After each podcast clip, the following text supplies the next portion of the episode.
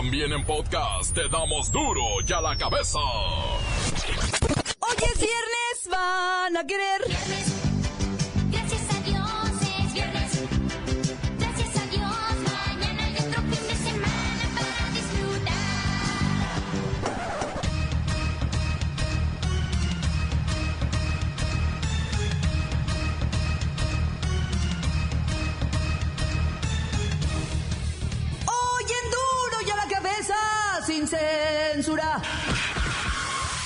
Las encuestas comienzan a cerrar la elección presidencial. Los últimos promedios nos dicen que AMLO se reporta estable, se mantiene en 48% de las preferencias.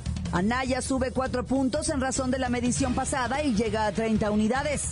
Mid baja hasta los 17, su medición más baja del proceso.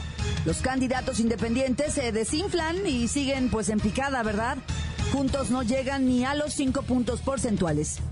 El INE autoriza que los independientes pasen la charola y puedan realizar cenas o reuniones, pues para captar recursos privados siempre y cuando lo reporten. Gane quien gane la próxima elección, la transición de gobierno nos va a costar 150 millones de pesos a los contribuyentes de este país.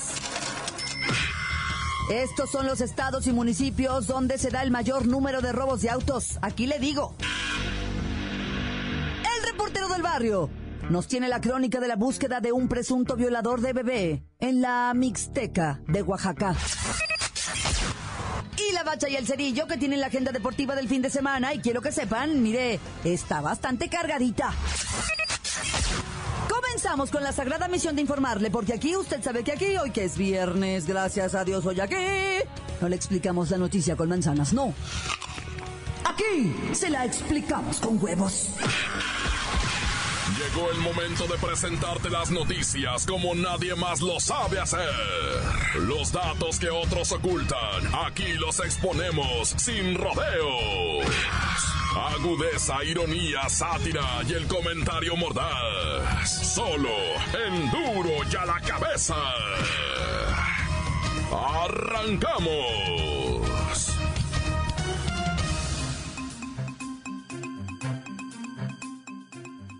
Gane quien gane la próxima elección. La transición de gobierno, o sea, entregar el changarro, nos va a costar 150 millones de pesos. O sea, 150 millones de pesos. 150 millones de pesos a los contribuyentes de este país. Pues sí, eso nos va a costar. Así lo informó la Secretaría de Hacienda. Estos recursos están cubiertos a través de un fondo especial aprobado en el presupuesto de egresos de la Federación. El objetivo, garantizar un cambio de sexenio ordenado y dar continuidad a los programas y tareas oficiales. Gastitos pequeños, viajecillos algunos. eh, usted sabe, ¿verdad? Esas cosas. Déjeme contestar. Bueno, Claudita, Claudita, buenas tardes. Te habla aquí tu titular de la unidad de política y control presupuestario de la SHCPSADCBDRLS, similares y conexos de la República Mexicana, que acreditada... ya, es usted, licenciado Tracalino. ¿Qué quiere? Nada, nada, nada, nada, estoy escuchando que estás hablando de los 150 millones que le vamos a meter a la transición. Ay, 30%, no te acabes nunca. Este, perdón, eh, te decía, eh, eh, está integrado en el fideicomiso a través del cual se hacen los pagos inherentes a relaciones al costo del equipo de transición para que se garantice por completo y en su totalidad Es una cantidad de dinero importante para garantizar el cambio de gobierno. Eh, significa que necesariamente todos los recursos van a ser gastados. Bueno, algunos, yo particularmente tengo pues algunos compromisos, hay que salir, ya están pactados, todo para cumplir las metas fiscales establecidas por el actual gobierno de mi compadre Don Quique. Almita, por favor, Almita, Almita, ven hija. Pásame ahí ese documento que tengo en la partida de los 150 millones de pesos. Vamos, mira, pásamelo, Almita. Aquí yo tengo ya por escrito los compromisos que hay que cumplir, por ejemplo, este Mercedes-Benz para mí. Ah, perdón, unos compromisos que tenemos aquí que cumplir, Armita, ¿para qué me pastes? La nota que te entra. Duro ya la cabeza.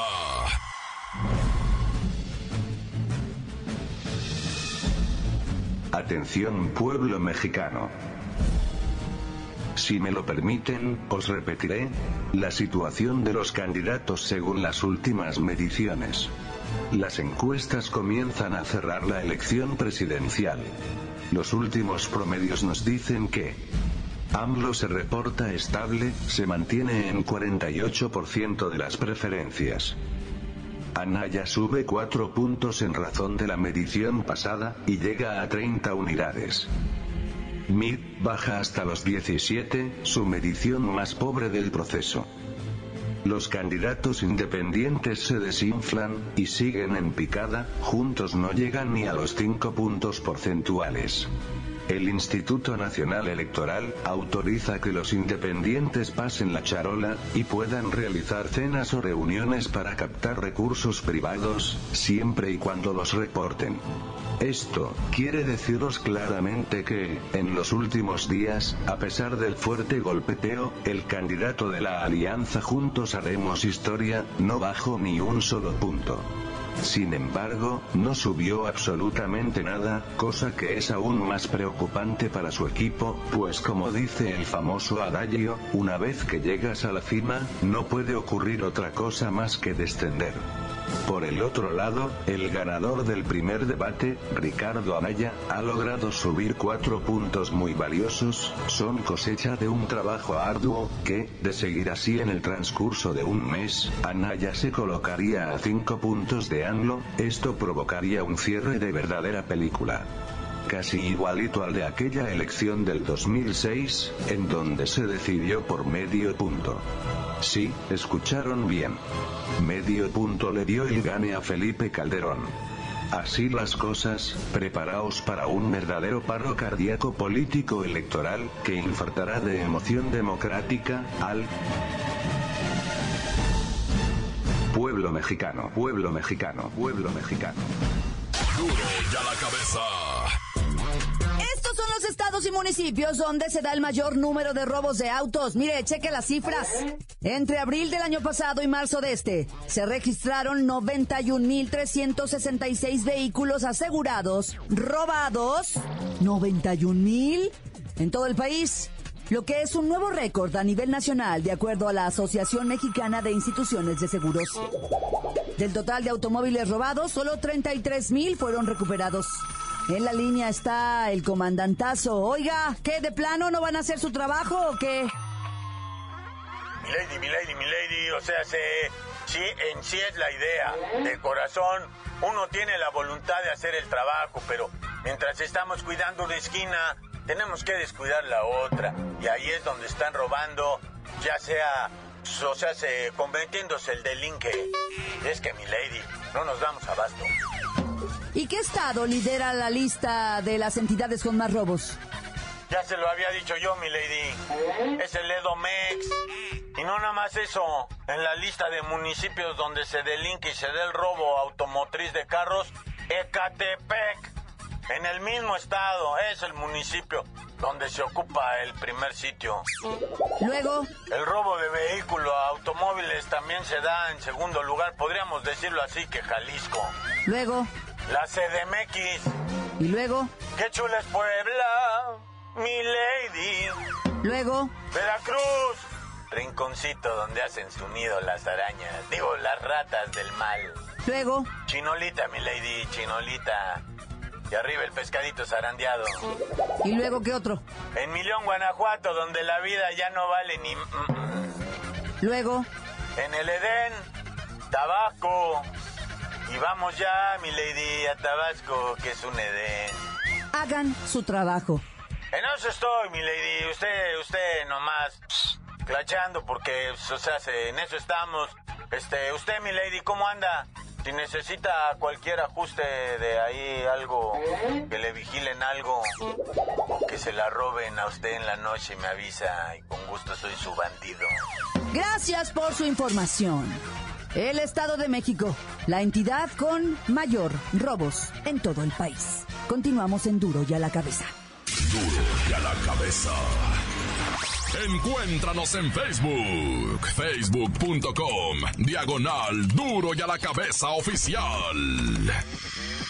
Estás escuchando el podcast de Duro y a la Cabeza. Síguenos en Twitter. Arroba Duro y a la Cabeza. Es momento de recordarle que ya están listos para que usted escuche todos los podcasts de Duro y a la Cabeza. Ándele, vaya, búsquelos en iTunes o en las cuentas oficiales de Facebook o Twitter. Duro y a la Cabeza.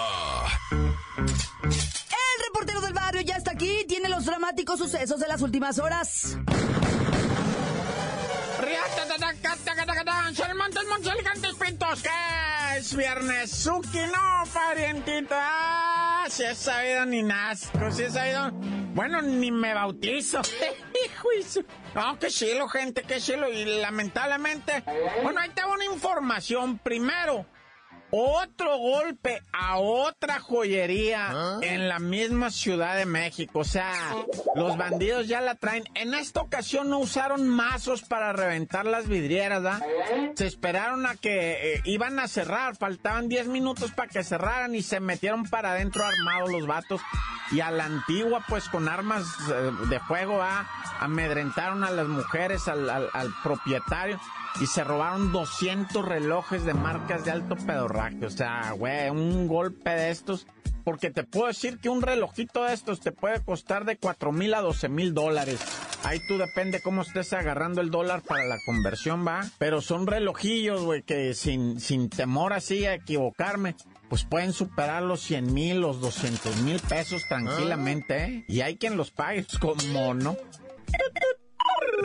Oye, la Secretaría de Salud de Oaxaca está informando ah, que esta pobrecita criaturita de tan solo año y medio de vida, que fue violada por un individuo allá en Oaxaca, en Guajuapan más bien, este, ya fue sometida a operación, le tuvieron que hacer ahí una situación de costuras y, y- y remiendos porque pues se fue brutalmente violada por el individuo que anda prófugo además.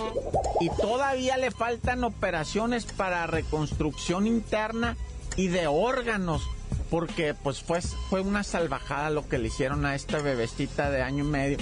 Y, y dice la, la, la policía, digo, dice la, la Secretaría de Seguridad, digo, de Seguridad de Salud allá, que la niña está bajo los programas de, pues de estos de Seguro Popular y todo eso, entonces tiene la atención médica garantizada y que también se le va a dar seguimiento psicológico a la familia, hasta, hasta los vecinos, porque quedaron muy mal, pues los vecinos, no, no es, es broma, es de neta. Los vecinos que la hallaron en una chamaquita en Oaxaca, qué tristeza, güey. Y bueno, hay mucha información, la verdad te voy a quedar a deber algunas notas, pero me voy a enfocar en esta que está en Celaya, Guanajuato, la desaparición de una familia, papá, mamá, hijo, un, un primo y, y dos amiguitos, o sea, seis personas están en- envueltas en esta desaparición allá en Celaya, Guanajuato, era una fiesta, güey.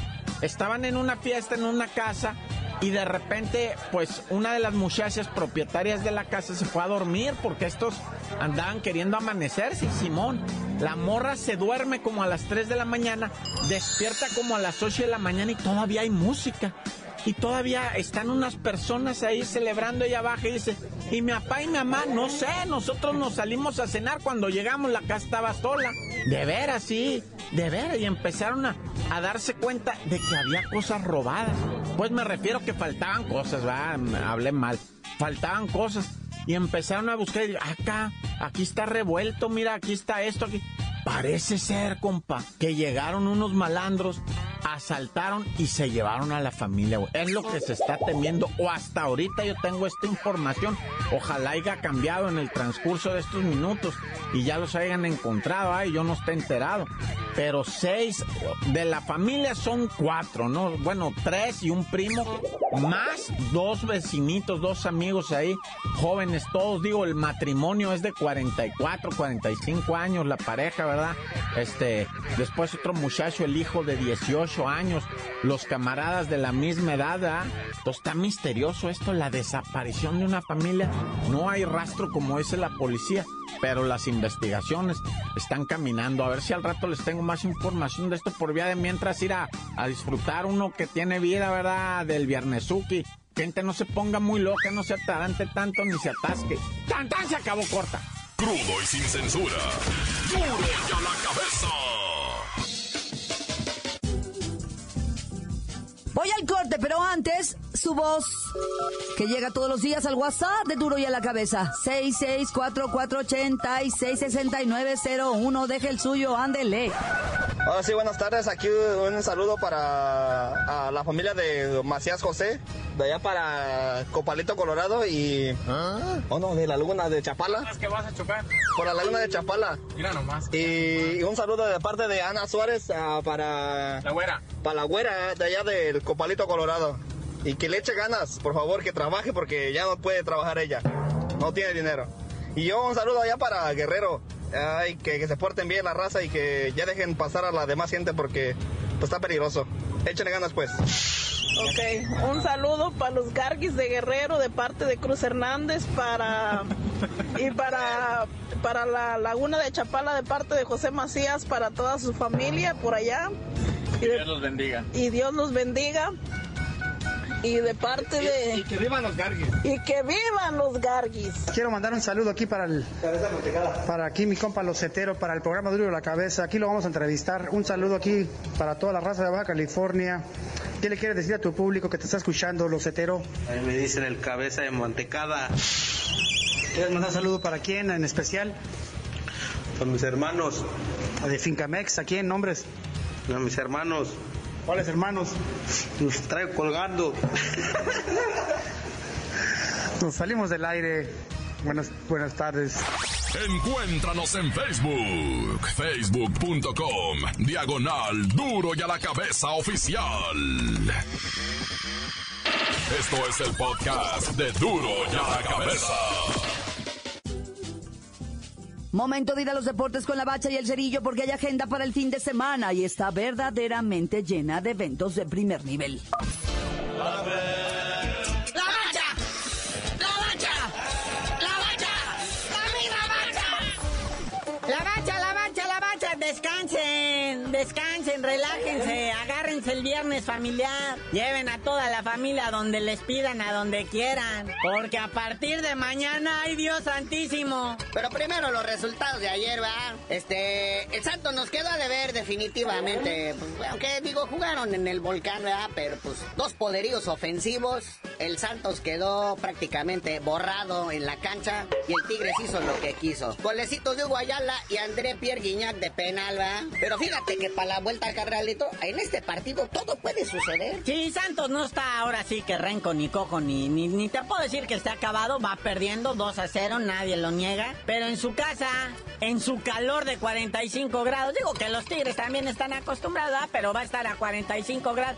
Y con su campeón goleador, pues digo, algo tiene que ocurrir. Y Janini Tavares es de África, también está acostumbrado a esos calores, ¿verdad? Pero bueno, el otro partido que todos dábamos, ay, pues es el super líder contra el que quién sabe cómo se metió ahí, ¿verdad? El Monarcas Morelia. Nos regalaron, ahora sí que nos callaron la boca a todos y nos dieron un mega super buen partido. Sí, partido de vueltereta, dicen por ahí, donde pues eh, Toluca empieza ganando. De repente Monarcas alcanza, da la vuelta y el estadio revienta en alegría y al finalito ya el Toluca rescata el empate. No, güey. Emocionante, trepidante. ¿Y sabes qué? Hay gente que ahorita ya está aventando su quincena de apuesta que el monarca saca al Toluca. Agua. La maldición de superlíder, muñeco. Y aparte esta liguilla nos viene a demostrar que lo que ves en la fase regular no es lo que se ve ahorita. Este es otro como mini torneito, ¿no? Se ya las estadísticas de la fase regular y todo eso como que pasan a pasar a segundo grado. Por eso tienes resultados y partidos como el de ayer. Pero bueno, uno que sí de plano ya está resuelto es el de mañana a las 7 de la tarde en el Estadio Azteca. El AME recibe al Puma de la UNAM en el clásico del Chilango. El AME trae una ventaja de tres goles. 4-1 ganó en la leída. Aquí casi hasta me atrevo a predecir, camaradas.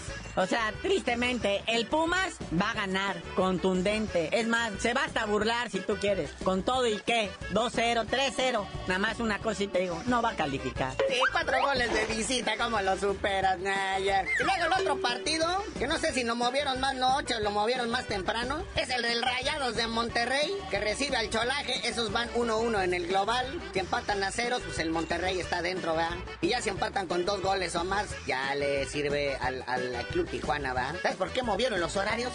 Hay béisbol de las grandes ligas en Monterrey. Están jugando los padres de San Diego contra los Dodgers de Los Ángeles. Béisbol y fútbol allá en la Sultana del Norte, no bueno. Eventazos de primer mundo, se les dice que la agenda va a estar saturadísima.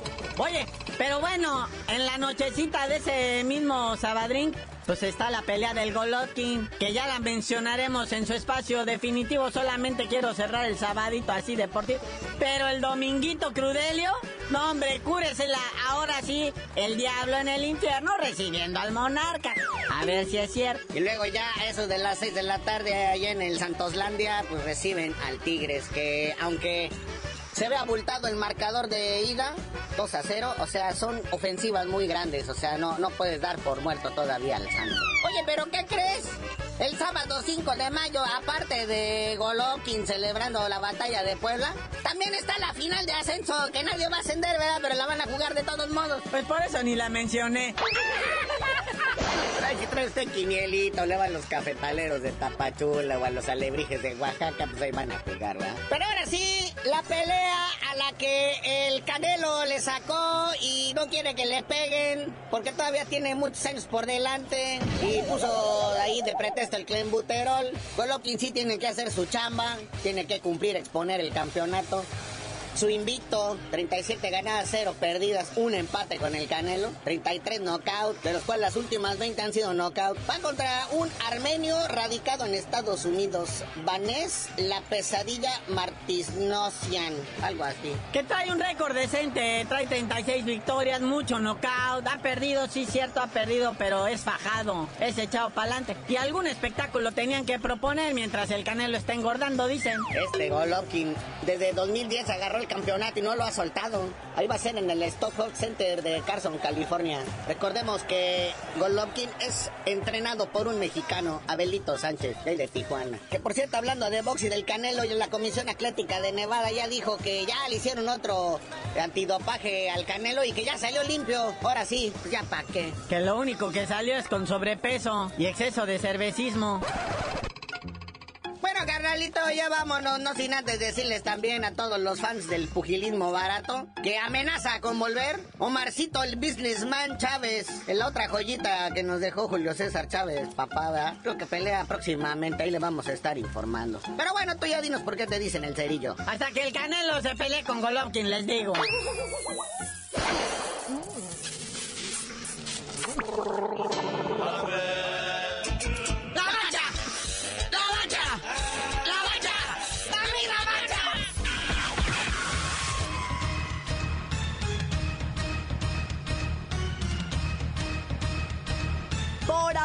hemos terminado. No me queda más que recordarles que en duro y a la cabeza, hoy que es viernes. No le explicamos la noticia con manzanas, no. Aquí se la explicamos con huevos. Por hoy el tiempo se nos ha terminado. Le damos un respiro a la información, pero prometemos regresar para exponerte las noticias como son. Duro y a la cabeza es Miguel Ángel Fernández, Claudia Franco, Arturo González, Evi González y la producción de Luis González, el señor X. Una producción original de MBS Radio.